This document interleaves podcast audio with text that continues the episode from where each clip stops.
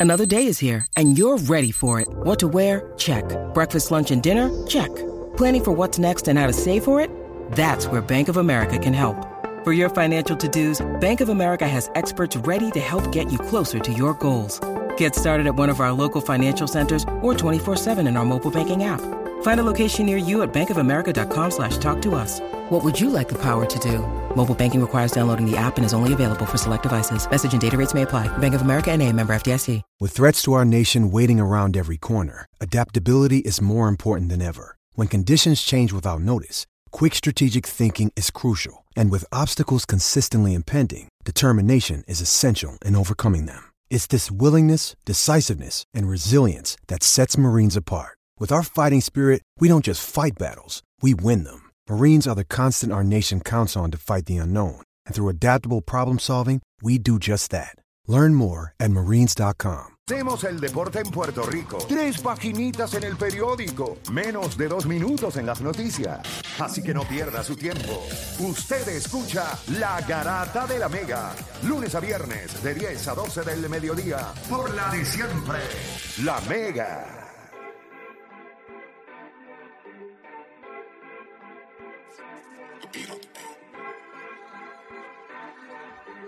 Ay, ay, ay. Vamos a tener que hacer un programa fuera del aire, ¿viste? Nos hacemos millonarios. Y también nos cancelan. bueno, gente, usted está escuchando la garata de la Mega, 106.9, 95.1. También nos escucha y nos ve a través de la música app. Vamos con un temita de NBA. Sabemos que Nikola Jokic ganó esta temporada los NBA Finals, se llevó el, Finals MVP. Y después en, la, en el off-season vino Giannis, se picó el pelo, subió una foto en Instagram. Redemption. Tipo viene virado. Les preguntamos a ustedes, ¿podrá el griego tomar el top spot nuevamente en la NBA? Vaya llamando 787-620-6342. 787-620-6342. Aproveche, aproveche que cuántos, cuántos programas nosotros no hemos tenido que no cogemos la línea. Así que vaya llamando. Giannis o Joe Kick. Felipe, cuando tú, cuando tú, escuchas a Giannis, viste, viste a, a Nicolás Jokic lo que, hizo lo que lleva haciendo los últimos tres años. Viste lo que hizo en playoffs. Viste lo que hizo en finales. Y Giannis dice eso. ¿Qué puede hacer Giannis entonces? Va a ser 1A. O sea, o sea, si hay algo para ti en tu mente que él pueda hacer, yo no, si, ya- si Giannis hace esto, vuelve otra vez a la cima. El apodo de Giannis es Greek Freak. Y cuando tú piensas en un freak, piensas en atletismo, piensas en habilidades inhumanas, piensas en, en- en, obviamente, altura, eh, wingspan. Y eso es lo que es Giannis. Giannis es un freak of nature. Giannis es un jugador que en la NBA te puede mediar 30 puntos, más de 10 rebotes, vamos a ponerle que 3 o 4 asistencias, pues tampoco es el mejor pasador. Y defensivamente pudiera ser candidato a Defensive Player of the Year todos los años. Pero fundamentos siempre va por encima de talento. Yo siempre lo he dicho. Tú puedes tener todo el talento del mundo, pero si al final del día tú no dominas los fundamentos de tu deporte, va a llegar un momento en tu carrera cuando se te vaya la agilidad, cuando se te vaya el brinco, cuando se te vaya la rapidez, que vas a decaer. Y lo hemos visto mucho en la NBA. Westbrook. Jokic es todo fundamento. Jokic es un jugador que está hecho para durarte 20 años jugando como él juega. O sea, literalmente es un jugador que lo, que lo hace de todo. No es tan atlético. En el lado defensivo no creo que Jokic vaya a ser un Defensive Player the Year candidate en algún momento de su carrera, pero No es Manilo. en cuestión de si estamos buscando quién es el mejor jugador de NBA, pues yo pienso que Jokic en el sentido porque los fundamentos los tiene dominados. Es un jugador que está hecho para que dure de aquí a muchos años. Y ese equipo de Denver, que es algo que, que Giannis trató de hacer con Milwaukee, ya vemos que se está dando cuenta que no lo va a lograr y por eso yo creo que no va a firmar la extensión. Y él dijo que, que o sea, si me convencen, lo firmo. Que te convence es que tú pensaste que va a ser una dinastía cuando ganaste el primer campeonato y no volviste a ganar. Sí, yo creo que Jokic pues tiene, tiene esa oportunidad también con Denver de crear una dinastía ahora. Y si lo logra, y si empezamos a saber más campeonatos de Jokic, pues yo creo que se va a hacer más difícil a Giannis. Pero estamos claros que Giannis es el segundo mejor jugador en la NBA y no hay, y no- no hay O sea, esta temporada no tiene break. O sea, no tiene break. Tú no ves algo que haga Giannis. O sea, no hay nada que pueda hacer Giannis para decirle. O sea, tú, tú has visto las temporadas que ha tenido. Ujú. Ha sido, ¿sabes? Increíble. ¿Tú crees que tengan mejores temporadas de lo que tú has visto? No, pero yo, te- yo te estoy preguntando a ti. No, yo te estoy estoy preguntando a ti porque, vuelvo y te digo, eh, yo puedo tener una opinión, pero de aquí a abril las cosas pueden cambiar. Pues como hemos visto a cada rato en la liga. Eh, el dominio es algo que le gusta a la gente. Y yo creo que estos dos jugadores dominan el juego distinto, pero lo dominan. Eh, Yanis, como tú dijiste, Yanis te puede 30 puntos, 15 rebotes, 5 asistencias, fácil. Igual que Nicolás Jokic puede, hacer, puede meter la pelota cuando le dé la gana, puede hacer la cantidad de asistencia que le dé la gana, puede rebotear como le dé la gana. Pero llega un momento a veces que las narrativas es lo que venden. Y yo creo que Yanis, yo creo que cuando en Playoff él dijo eso, ya él empezó a construir su narrativa para esta próxima temporada. Mi narrativa esta próxima temporada es que yo vengo en modo venganza. Modo venganza, voy a coger a todo el mundo, voy a limpiar a todo el mundo. Que, que tú puedes hacer ya para que la gente compre esa narrativa, pues ya yo creo que eso es, tú tienes que hacer otras cosas que a lo mejor no hemos visto de ti. A lo mejor ganar muchos juegos con Milwaukee, a lo mejor de momento empiezas a hacer, eh, añadir cositas a tu juego que nunca habíamos visto. Pero yo voy con la línea primero antes de yo decir lo que yo pienso de, de Gianni y esto de- del Joker. Vamos con José de Bayamón. José Garata Mega. Saludos, muchachos. ¿Cómo está todo bien? Todo Papi, bien. ¿todo bien? Cuéntame. Giannis o Jokic. Yo, yo soy neutral, pues ninguno de los dos me gusta mucho, así que soy neutral. Ok. Pero si, si voy a darle un edge un poquito a alguien, sería a Jokic, porque Yanni ya está creando, ya ya tiró, como dice, el primer, zafa- el, el primer rafagazo, que si no mejora el equipo, eh, se va a cambiar, todas esas cosas, y ya están, ya, ya, hay crea- ya está creando una tensión que esa tensión puede, puede explotar por dos lados, por el lado positivo o por el lado negativo, que eventualmente sería él yéndose del equipo. Pero en esta temporada, ustedes dijeron que si esta temporada, yo entiendo que Denver tiene la posibilidad real de un poquito mejorar en cuestión de roster y en, en cuando vaya la temporada, la, la el, el, el- el- digo, ¿cómo se llama? El mercado de cambio, poder mejorar un poquito más el equipo y veo al equipo de Denver mucho mejor que el futuro para Yanni. Yanni es un jugador que no es tan eh, no es no es tan ofensivo, solamente su juego depende de la lucha libre. Coge la bola, cancha Y de su cancha, atletismo, de su, de su freak nature. eh, atletismo, lucha libre, básquetbol. Y no veo no veo que sea un jugador a futuro si no sa- desarrolla esa yompa, meterse tiros de tres, meter los tiros libres. Y yo veo a Jokic esta temporada básicamente haciendo lo que nunca nadie había hecho. Segundo campeonato, segundo MVP, y yo, yo lo veo de esa manera. Y para mí que esta temporada también van a ganar. Ok. Mm, interesante. Vamos con Jeffrey de Ponce. Hace tiempo no sabemos de Jeffrey. Jeffrey. Pasando? Saludos. Dímelo, brother, ¿qué es la que hay? Estaba más perdido. Sí, nos dimos cuenta, nos dimos cuenta de que aquel día regalaste allí cuando ganó Puerto Rico, empezaste a regalar que si hot dog, que si esto, y desapareciste. Tuvo que, tuvo que estar una semana afuera, pues se le acabaron los hot dogs, está regalando hot dogs, Jeffrey. Estaba recuperando lo que perdí. Sí. Cuéntame, Jeffrey.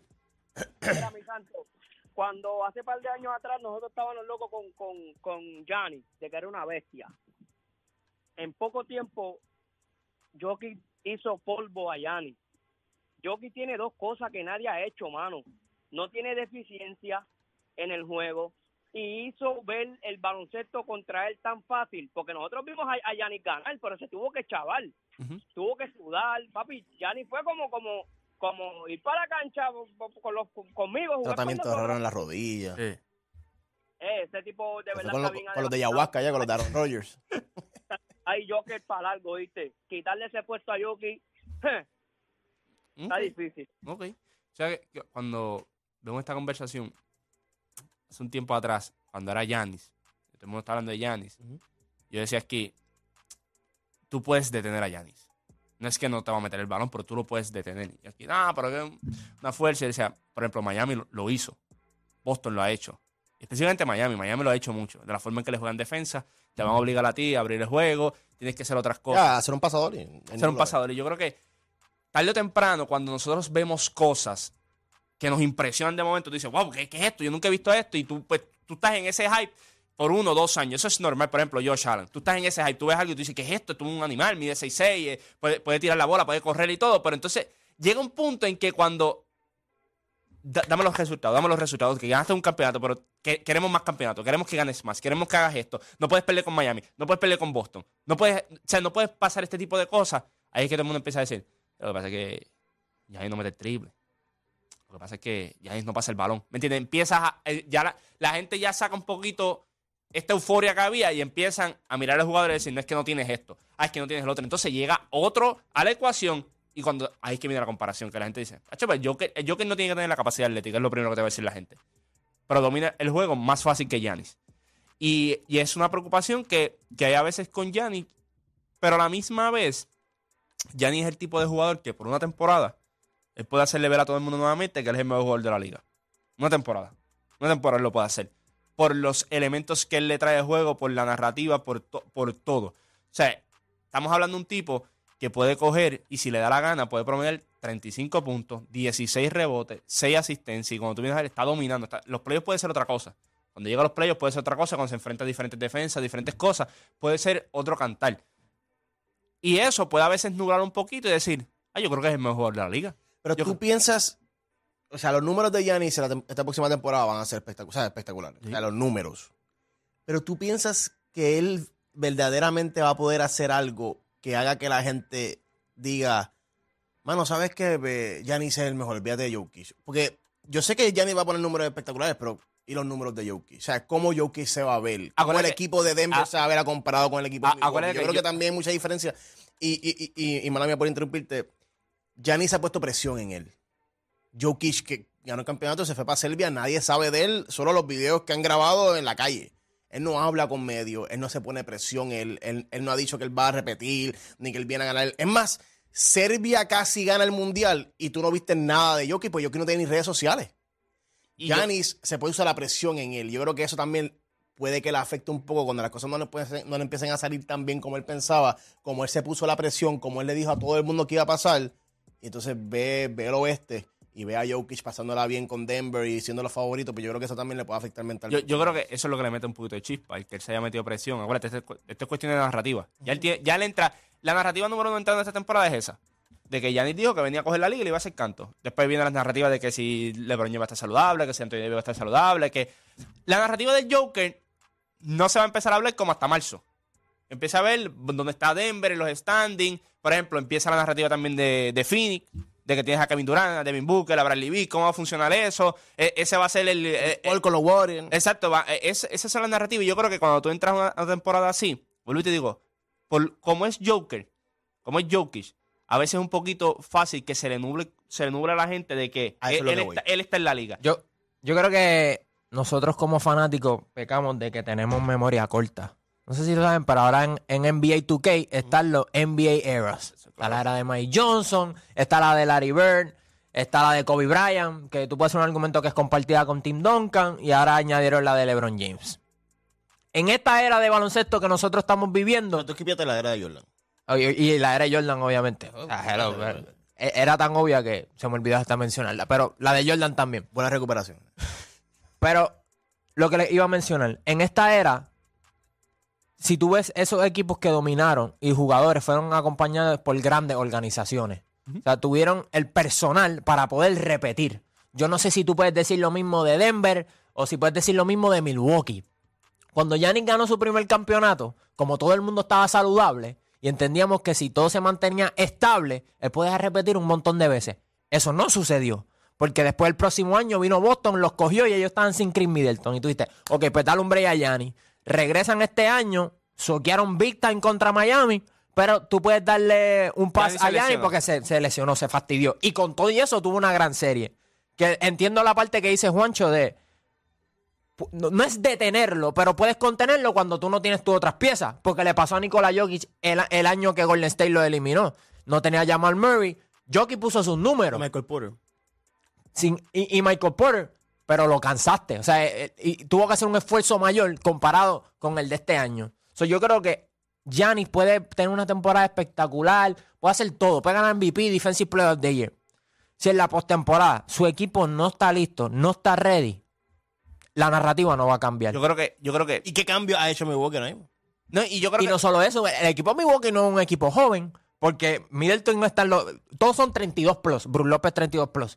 Drew Holiday es 32 plus. Chris Middleton es 32 plus. El único joven ahí es, Giannis Antetokounmpo, que tú puedes hacer un argumento que está en el prime de su carrera. Pero tiene que venir acompañado por resultados. O sea, tú puedes poner todos los números que... Mira Stephen Curry. Stephen Curry se convirtió en este tipo que revolucionó el juego. Sí, es verdad, por los triples y lo que sea. Pero al final del día es porque ganó. Es porque ganó. Ah, que ganó con Kevin Durant, está bien. Pero ganó. Y por eso fue que está en la conversación. Por eso es que muchos decían, ah, este es el mejor tipo que nosotros hemos visto, es de Michael Jordan. Se lo tenemos así calado. Porque venía acompañado de resultados. Yo te garantizo, si Curry gana el primero y después no gana más ninguno, sigue poniendo números o lo que sea, la conversación iba. Y, y es lo que tú dices. A mí, a mí me gusta el punto que tú traes de. Cuando tú hablas de que no tengo mis piezas, yo creo que también nosotros, aunque la gente no lo quiera admitir, nosotros vivimos un periodo de tiempo en los últimos 10, 12 años que vimos a LeBron James a veces con piezas lesionadas y llevando el equipo a la final y nosotros pensamos que ya ah, Giannis lo puede hacer. Exacto. Ah, fíjate, no tiene a Chris Middleton, pero él lo puede hacer porque es Giannis. Ah, Nicolás Jokic no tiene a Jamal Murray, pero lo puede hacer porque él es Nicolás Jokic. Yo creo que a veces, por, por más extraordinario que son estos jugadores, eh, aquel era un fenómeno. O sea, aquel era un No, fenómeno. LeBron, pi- piensa que no han repetido ni Giannis ni, ni Jokic back to back finales. Y este tipo hizo cuántas? Ocho consecutivas, como tú dices, con lesiones.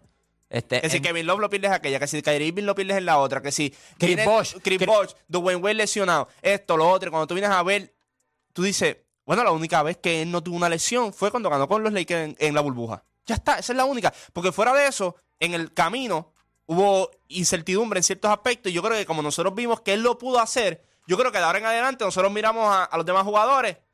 Ah, Kevin Durant, tú puedes ganar sin Kyrie Irving, tú puedes ganar sin con un James Harden en una pierna. Eh, Giannis, tú puedes ganar porque tú tienes la habilidad. Ah, Jokic, tú, puedes ganar porque tienes la habilidad. Y yo creo que el LeBron y las ocho finales consecutivas dañó, dañó la, imagen de, de la gente de que esto se lo puede hacer cualquiera que tenga esa- ese tipo de talento.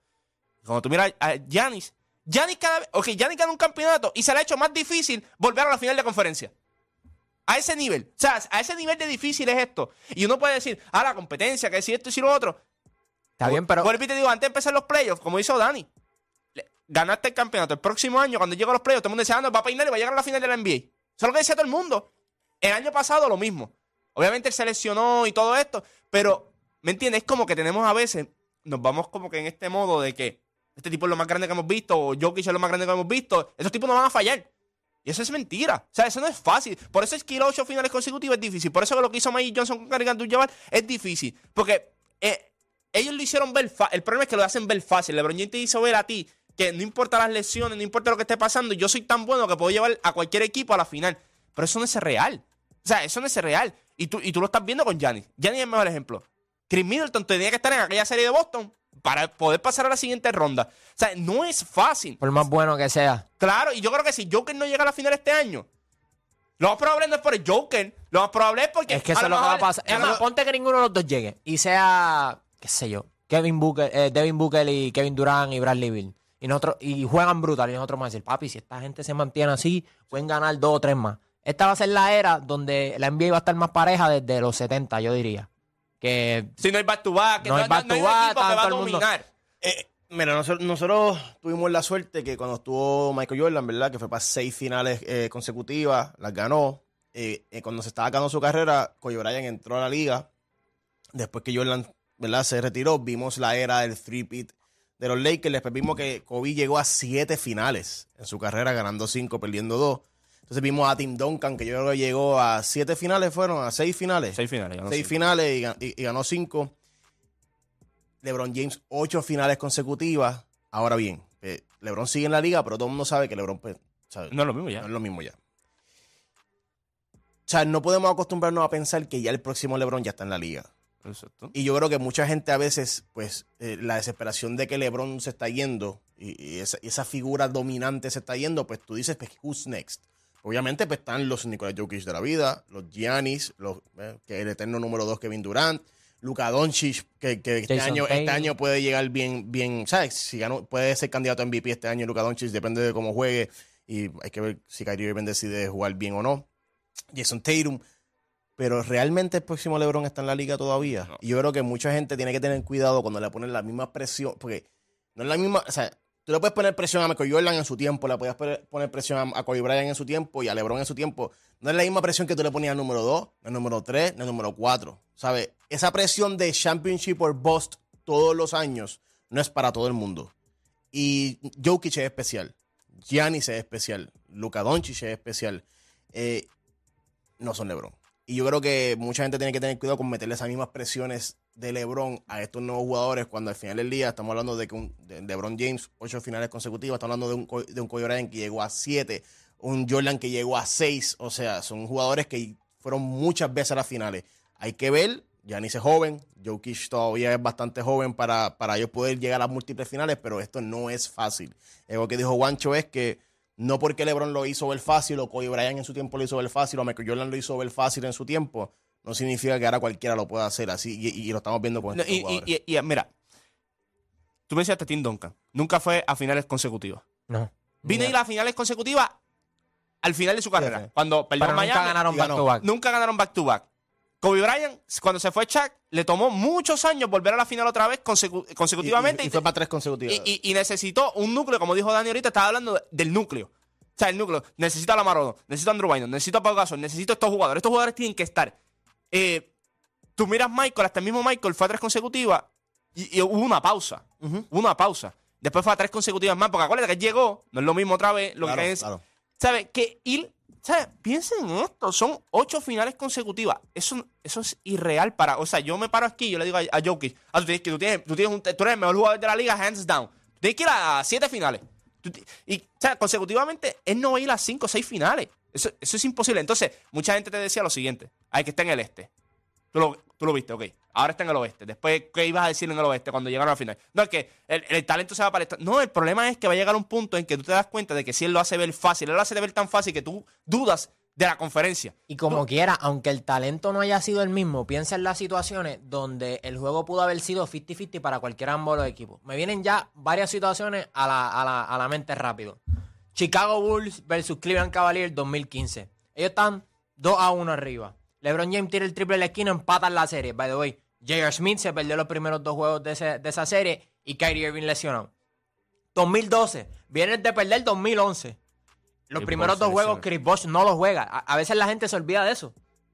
Que uno dice, diablo, ¿por qué LeBron se fue nuevamente siete juegos con, con, con Boston? Bueno, Chris Bosh estaba lesionado. Juego 6.